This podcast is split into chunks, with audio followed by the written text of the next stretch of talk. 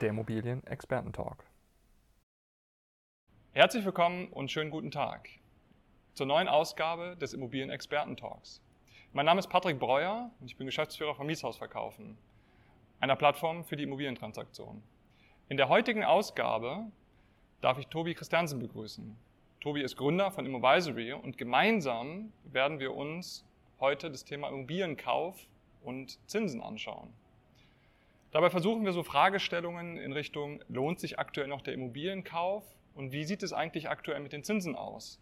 Ist wirklich schon der Zinshorror eingetreten oder vielleicht tatsächlich auch nicht? Ich würde sagen, warten wir nicht länger und begrüßen Tobi.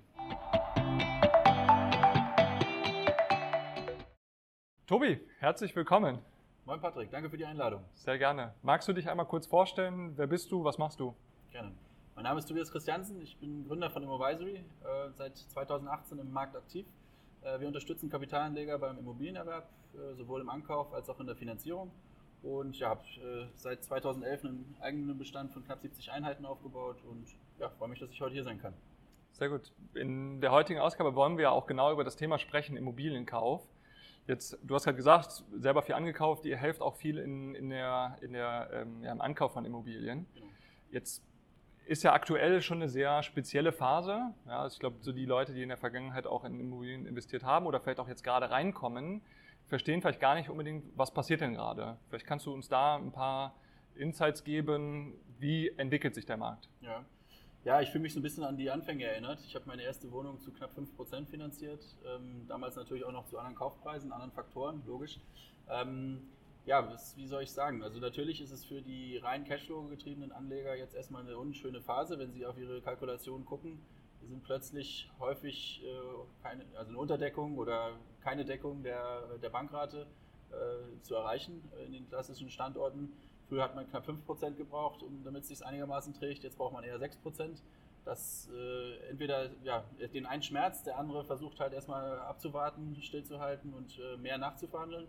Und das ist genauso dieses, ähm, diese Marktphase, wo wir jetzt drin sind. Die Verkäufer versuchen noch den Preis von vor sechs Monaten zu bekommen und die Käufer sind etwas zurückhaltend, je nach Lage unterschiedlich zurückhaltend, ähm, sodass es schon eine interessante Marktphase auf jeden Fall ist.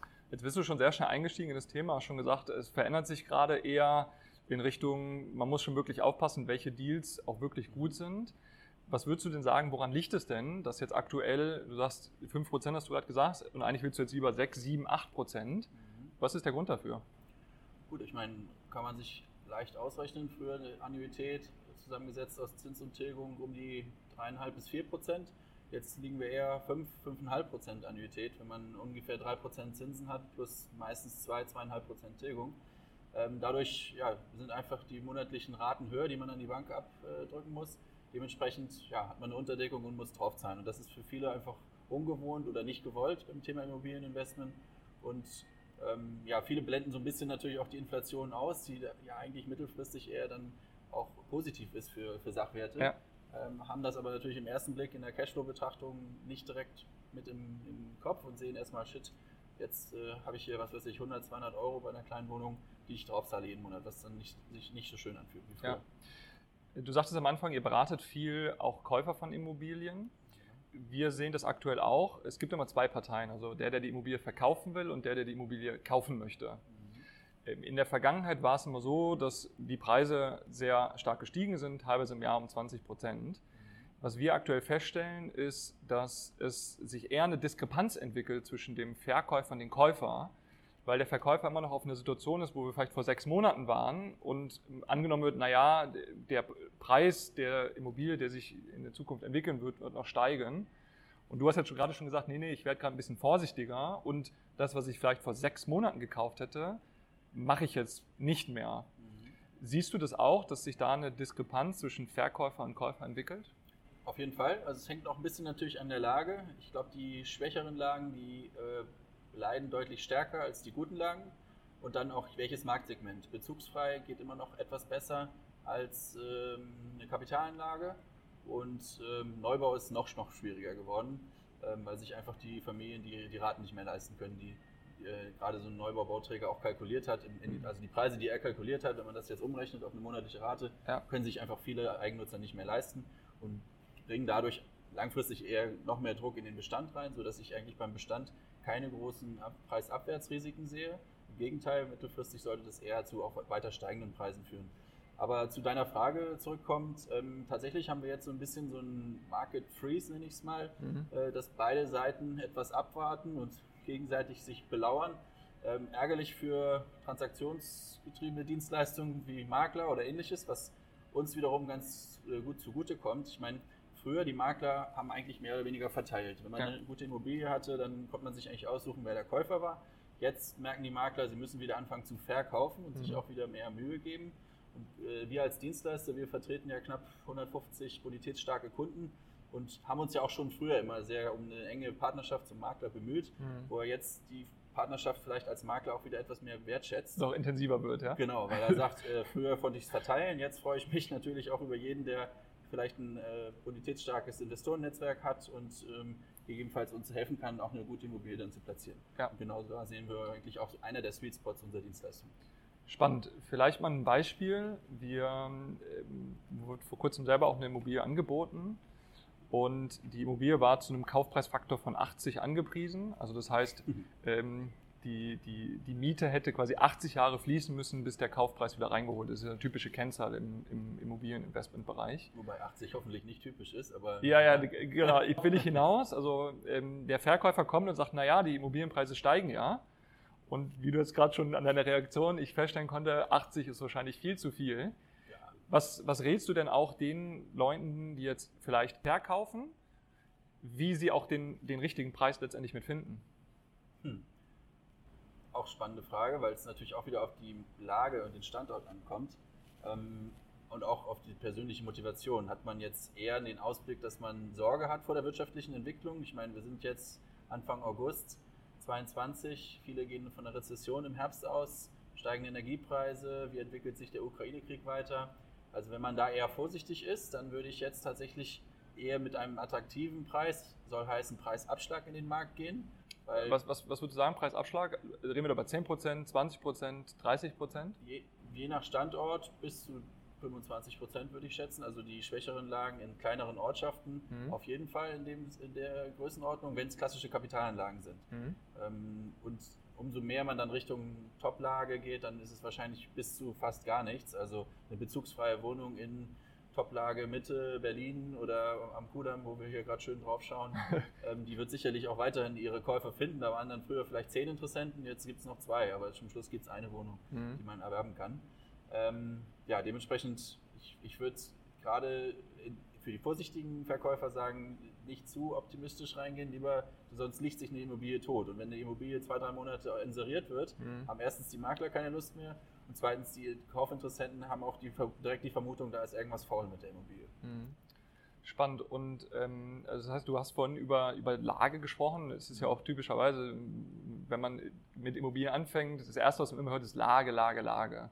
Mhm. Würdest du denn sagen, dass auch in der aktuellen Situation das auch immer noch ein, ein relevanter Punkt ist? Oder gibt es vielleicht andere Punkte, die jetzt zukünftig entscheidender sein werden? Also ich sag mal, Thema äh, Indexmiete, Thema energetische Sanierung, Thema, ähm, also ich glaube, wir können da ganz viele Punkte aufzählen, mhm. ist tatsächlich die Lage Innenstadt Berlin, Innenstadt München, Innenstadt Frankfurt, ist das das entscheidende Kriterium?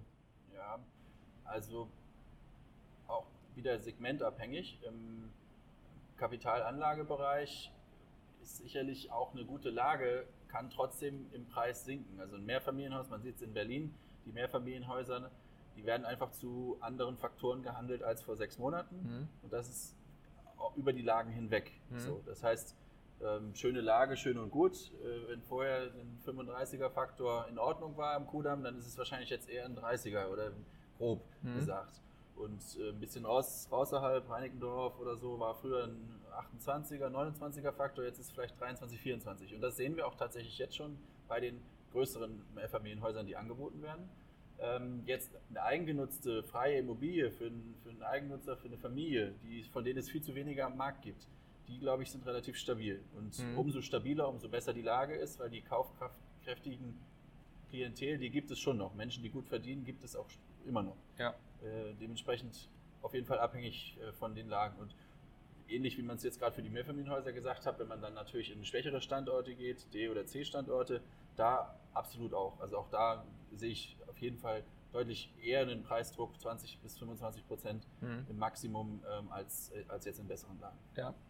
Wir ähm, haben uns selber mal hingesetzt und haben mal versucht zu kalkulieren, womit man denn auch planen muss als Immobilienbesitzer, wenn ich jetzt zukünftig verkaufen möchte. Und was wir gemacht haben, ist halt einfach mal zu schauen, der Anstieg der Zinskosten, die jetzt vorhanden ist, wenn die Zinsen sich verdoppeln. Was bedeutet das denn bei einem Investor, der eine Immobilie kauft? Weil das bedeutet im Umkehrschluss immer, dass die, der, der Cashflow sinken wird. Und was wir da mathematisch ermittelt haben, ist, dass man schon bei einer Verdopplung des Zinsniveaus, und als wir das gemacht haben, sind wir von ungefähr einem Zins, 1% Zins ausgegangen. Das heißt, wir lagen dann irgendwo bei 2, 200 Prozent, Mhm. aktuell ja eher so bei 3 Prozent, sind wir zu dem Ergebnis gekommen, dass eigentlich die Immobilien durchweg um 28 Prozent fallen müssten. Mhm. Gewagte Hypothese? Was sagst du dazu? Ja, also ähm, Immobilien sind ja nicht so preissensibel wie als Aktien, dass sie so schnell auf Veränderungen reagieren. Ähm, sie werden nicht so aktiv gehandelt, sind nicht so liquide. Dementsprechend sind die Preisbewegungen deutlich langsamer. Ähm, und das ist tatsächlich eine gewagte These, weil wir haben ja auch Tendenzen, die genau dagegen sprechen. Also ähm, Neubau bricht gerade extrem ein Mhm. äh, aufgrund von Zinsen- und Baukostenentwicklung. Dadurch gibt es mehr Menschen, die wieder in den Bestand reinströmen, die sonst sich für Neubauprojekte interessiert haben. Das heißt, es gibt eine gewisse Puffer von unten schon mal, weil die Nachfrage im Bestand überproportional ansteigt, trotz der höheren Kosten, aber weil einfach mehr Menschen sich darauf stürzen. Dazu Inflation als solches, also Mieten steigen gerade recht, recht stark weiter. Ähm, Das gibt natürlich auch ein bisschen Unterstützung von unten, weil die Faktoren sich leicht äh, verbessern. Ja, und dann auch Baukostenentwicklung. Also wenn man jetzt nur noch für drei, dreieinhalb auf einen Quadratmeter Neubau herstellen kann, dann können Bestandswohnungen nicht ins Bodenlose fallen. Denn wenn du aktuell für einen ähnlichen Tarif oder Preis eine Bestandswohnung kaufen kannst, wie, wie stark soll die fallen, Mhm. wenn du sie nie wieder für den Preis her, hingestellt bekommst? Ja. Also viele eigentlich stützende Faktoren, auch natürlich Inflation mittelfristig, Sachwerte steigen. Also gibt eigentlich genug Faktoren, die von unten eigentlich einen gewissen Boden einziehen, sodass ich, wie gesagt, in guten Lagen vielleicht maximal 5 bis 10 Prozent und in schwächeren Lagen maximal 25 Prozent äh, Preisrückgang sehe. Jetzt, äh, du hast das Thema Börse angesprochen. Wenn ich mir die Aktienkurse von einer Deutschen Wohnen, einer Vonovia, also große Ja. Immobilienkonzerne, die auch an der Börse gelistet sind, angucke über die letzten sechs Monate und dort investiert hätte, dann hätte ich tatsächlich ganz viel Geld verloren. In Summe knapp 40 Prozent. Du hast gesagt, Immobilien sind ein bisschen träger, verarbeiten Informationen langsamer. Bedeutet, erwartet den Immobilienbesitzer zukünftig eine 40-prozentige Senkung noch, wenn man antizipieren würde, dass man sagt, naja, der, der, der physische Immobilienmarkt wartet eigentlich darauf und es dauert ein bisschen länger, bis das, was von der Börse schon längst Ja. verarbeitet wurde, ist, angekommen ist. Ja, schwierig. Ich würde jetzt nicht eins zu eins Börsenpreise mit Immobilienpreisen gleichsetzen, auch wenn es börsengelistete Immobilienkonzerne sind, aber da sprechen, da fallen einfach noch andere Faktoren mit rein, sei es äh, Hebel, also man hat ja häufig Fremdkapi fremdfinanziert die Immobilien, die in den Beständen sind. Das heißt, man hat einen gewissen Hebel auf den Immobilienpreis Hm. in so, einer, in so einem äh, Börsen, äh, börsennotierten Immobilienunternehmen. Dann gibt es Managementfehler, äh, Bilanzskandale la Adler Group. Mhm. Ähm, dann gibt es Liquiditätsthemen innerhalb der Börse, wenn Fonds verschieben müssen, weil ihre Assetklasse äh, Margin Call der einen Aktie, dann müssen sie andere Aktien verkaufen, obwohl die vielleicht super sind. Also da gibt es viel zu viele Sachen, die noch mit reinspielen in, den, ähm, in die Preisfindung einer, einer Immobilienaktie. Äh, dementsprechend glaube ich, dass es nicht eins zu eins übertragbar ist. Okay, also du bist entspannt und sagst, äh, du kannst noch ganz, ganz entspannt weiter Immobilien kaufen und wenn dir, wenn dir in Berlin Friedrichshain eine Wohnung ange angeboten wird zu einem vernünftigen Faktor, dann sagst du, okay, kaufen. Ja, wobei Faktor ist so eine Sache. Also eine vermietete Wohnung, gerade bei den ja schon starken Mieter, Mietergesetzen, die auch hier einfach die Mietrechte unterstützen, würde ich mich schon, äh, würde ich schon nachverhandeln und sagen, die Faktoren müssen von früher 30 auf jetzt Richtung 25 oder so in der Mhm. Richtung in Berlin äh, neu angesetzt werden im, im, in der Transaktion. Aber eine Bezugsfreie-Wohnung ist halt ein bisschen ein anderer Case. Also da Wie, wie, halt. wenn ich da mal unterbrechen darf, wie versuchst du das dem Verkäufer der Immobilie anzubieten? Weil im Zweifelsfall haben die sich die letzten zehn Jahre gar nicht so richtig um das Thema Immobilienverkauf oder ähm, wie verkaufe ich überhaupt eine Immobilie mit beschäftigt. Mhm. Und jetzt kommt er und sagt, naja, ich habe da mal gehört, Faktor 30 kann ich meine Immobilie verkaufen. Also sprich, ich nehme die Miete, also Jahresnetto-Kaltmiete und rechne 30 Jahre drauf. Und dann kommst du und sagst, ja, nee, warte mal, 30 ist nicht mehr, nicht mehr aktuell, du kannst nur 25. Mhm. Und wenn wir da über, über eine Wohnung sprechen, die vielleicht im Jahr ihre 4, 5, 6, 7.000 Euro Kaltmiete bekommt, mhm. dann hat das ja schon eine signifikanten, äh, signifikante Auswirkung auf den Preis dann letztendlich auch. Ja. Also im Tagesgeschäft bin ich Gott sei Dank im Ankauf und weniger im Verkauf. Dementsprechend muss ich es nicht so häufig äh, Eigentümern versuchen zu überzeugen, dass sie verkaufen müssen, weil ich häufig erst in den Prozess einsteige, wenn ein Makler bereits diesen mhm. Erfolg gefeiert oder errungen hat, dass zumindest ein Verkäufer sich auch mit dem Verkauf auseinandersetzt. Aber wie würde ich es machen, wenn ich jetzt Verkaufsmakler wäre? Tatsächlich vorrechnen, ganz mhm. einfach vorrechnen. Ähm, ähnlich wie wir es jetzt gerade eigentlich schon gemacht haben, sagen die äh, Kapitalanleger, schaut nur mal auf die Zahlen. Ähm, Immobilie sollte sich zumindest grob tragen, ähm, sollte zumindest die Zinskosten, ne, man, man, kann vielleicht noch die Tilgung teilweise rausnehmen, weil es ist ja nun mal Tilgung und äh, Vermögenszuwachs, aber zumindest Zinskosten, Instandhaltung und Verwaltung sollte eine Immobilie irgendwie erwirtschaften, sonst mhm. ist es eigentlich nur Liebhaberei. Und ja, das kann man ja über die gestiegenen Zinsen eigentlich dann auch gut argumentieren. Jetzt, du sagtest gerade, die, die Immobilien, die vielleicht noch auf diesem Faktor 30 äh, noch vorhanden sind, die schaust du dir erst gar nicht an. Also die lässt ja. du links liegen, weil du sagst, ist eh zu teuer, werde ich, werd ich gar nicht kaufen. Es sei denn, es gibt natürlich, also es gibt verschiedene Strategien, die wir verfolgen. Ähm, entweder bezugsfrei versuchen, unter Marktwert einzukaufen oder schlecht vermietet zu extremen Abschlägen zum Marktwert, äh, mhm. unter, genau, extremen Abschlägen zum Marktwert zu, äh, zu kaufen. Ist eigentlich zumindest in Berlin eigentlich eine schöne Strategie, wie ich finde wenn man jetzt ein gut verdienender Unternehmer, was, wie auch immer, äh, Steuerberater, Arzt ist, ja. der seine äh, 7, 8, 9 netto hat im Monat, mhm. dem ist es, glaube ich, jetzt nicht so äh, relevant, ob die Wohnung 100 Euro plus im Monat macht oder mhm. 200 Euro im Monat minus macht, sondern der schaut, was hat er für einen Vermögenszuwachs im Bestand, wenn er jetzt eine Wohnung für 40% Abschlag kaufen kann, weil sie schlecht vermietet ist, mhm. dann zahlt er zwar ein paar Jahre drauf, aber hat natürlich irgendwann den Hebel, wenn dann die Wohnung mal frei wird und er die renovieren kann, dass er dann einen Wertsprung von automatisch 30, 40% hat. Und das kann auch eine Strategie sein für wohlhabende Investoren, sage ich mal, sich davon einfach ein Portfolio von kleinen Wohnungen anzulegen oder wie auch immer, kleinen mhm. bis mittleren Wohnungen.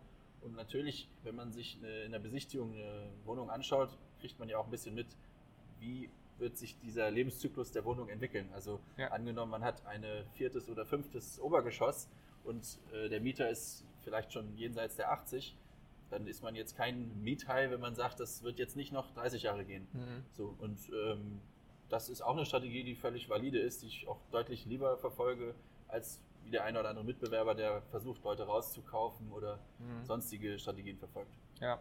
ja, das sehen wir tatsächlich auch häufig, wenn wir mit Verkäufern sprechen dann hört man so typischerweise, naja, die Miete kann ja äh, angehoben werden. Aber du als Käufer willst ja nicht das Erste, wenn du eine Immobilie kaufst, dich beim Mieter vorstellen und sagen, schönen guten Tag, ich bin der Tobi, ich habe die Immobilie gekauft und hier ist deine Mieterhöhung. Ja, und das ist ja auch beschränkt. Also 11 Prozent von 5 Euro ist auf 5,60 Euro oder so. Ja. Also äh, weniger. Also dementsprechend, das, da kommt man bei richtig schlecht vermieteten Wohnungen, bis man da am Marktniveau äh, angekommen ist, da, das erleben wir nicht mehr. Ja. Letzte Frage, bevor wir uns nochmal so mehr in Richtung Zinsentwicklung ja. begeben.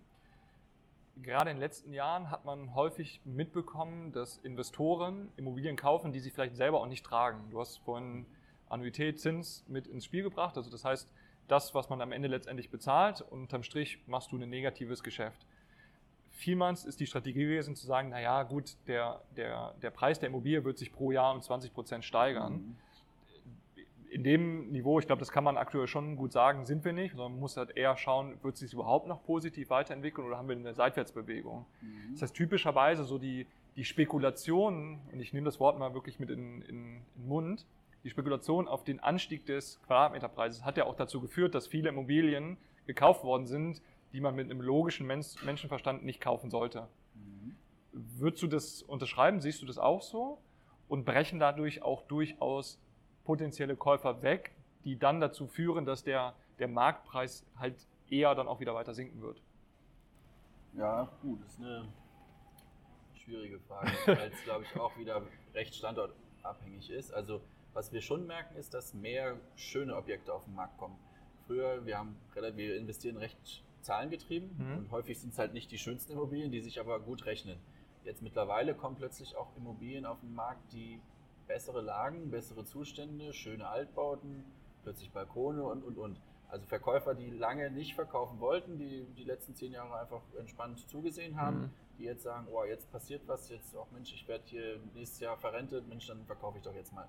Also das Angebot steigt schon etwas, vor allen Dingen auch an schöneren Objekten. Ähm, ja, jetzt rein auf die Strategie, wie du es gerade formuliert hast, zu sagen, man, man setzt auf weitere Wertsteigerung, ja, lageabhängig. Also ähm, wenn der Neubau Richtung 4 auf den Meter geht, dann ähm, ja, ich vermute ich auch, dass, dass das dazu führen wird, dass Bestände in gut besiedelten, nachgefragten Gegenden, wo es einfach auch keine, kein weiteres Angebot auf den Markt kommt, schon weiter zu steigenden Preisen führen wird. Ich meine, ich sehe eigentlich keinen Grund, warum wir nicht Preis in Berlin, nicht das Preisniveau irgendwann mal von München haben sollten. Äh, wir haben eher eine Zukunftstechnologie in Berlin also mit Digitalfirmen, äh, denen, da sehe ich jetzt mehr Zukunft oder einfach eine größere Nach, äh, Nachfrage oder wirtschaftliche Entwicklung als jetzt im Automobilsektor zum Beispiel. Mhm. Ähm, oder einer der Industrien in München, die ja stark ist. Also ich, ich, glaube, wir können auf jeden Fall in den fünfstelligen Bereich wachsen in Berlin und das ist ja in der Breite noch lange nicht der Fall. Das heißt, ich kann mir schon auch jetzt mit nach jetzt vielleicht ein, zwei Jahren etwas etwas geht ein bisschen Luft aus dem Ballon oder ein bisschen Ruhe, kehrt ein bisschen Ruhe ein, aber ich kann mir dann schon vorstellen, dass auch weiter die Immobilienpreise steigen. Ähm, ja, weil wir auch, auch von der geldpolitischen Front weiter inflationäre Tendenzen haben werden. Insofern mache ich mir ja. da eigentlich nicht so, nicht so die großen Sorgen mittelfristig. Ja. Tobi, ich habe versucht, so ein bisschen was aus dir rauszukitzeln. Mhm. Äh, ich versuche es vielleicht nochmal anders. was würdest du die zwei Tipps, die du einem Verkäufer einer Immobilie und dem Käufer einer Immobilie welche zwei Tipps würdest du in der aktuellen Phase geben? Und ich versuche es wirklich mal so spitz zu machen. Ja, es, es kommt ja aber auch auf das Alter der beteiligten Person an. Also was ist der Investmentzeithorizont? Ähm, also wenn jemand sich in den nächsten fünf Jahren sowieso von seiner Immobilie trennen möchte, dann ist es, glaube ich, jetzt ein guter Zeitpunkt zu verkaufen. Okay, sehr gut. Das ist Tipp 1. Genau. Und ähm,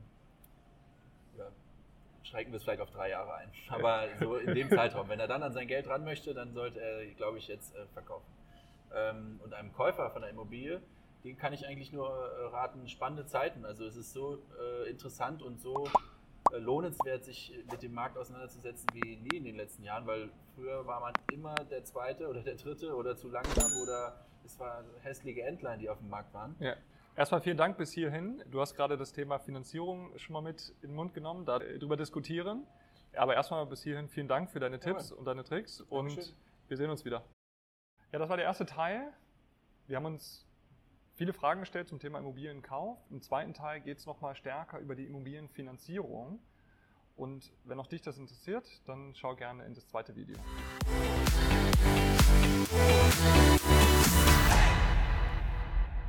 Der Immobilien-Experten-Talk.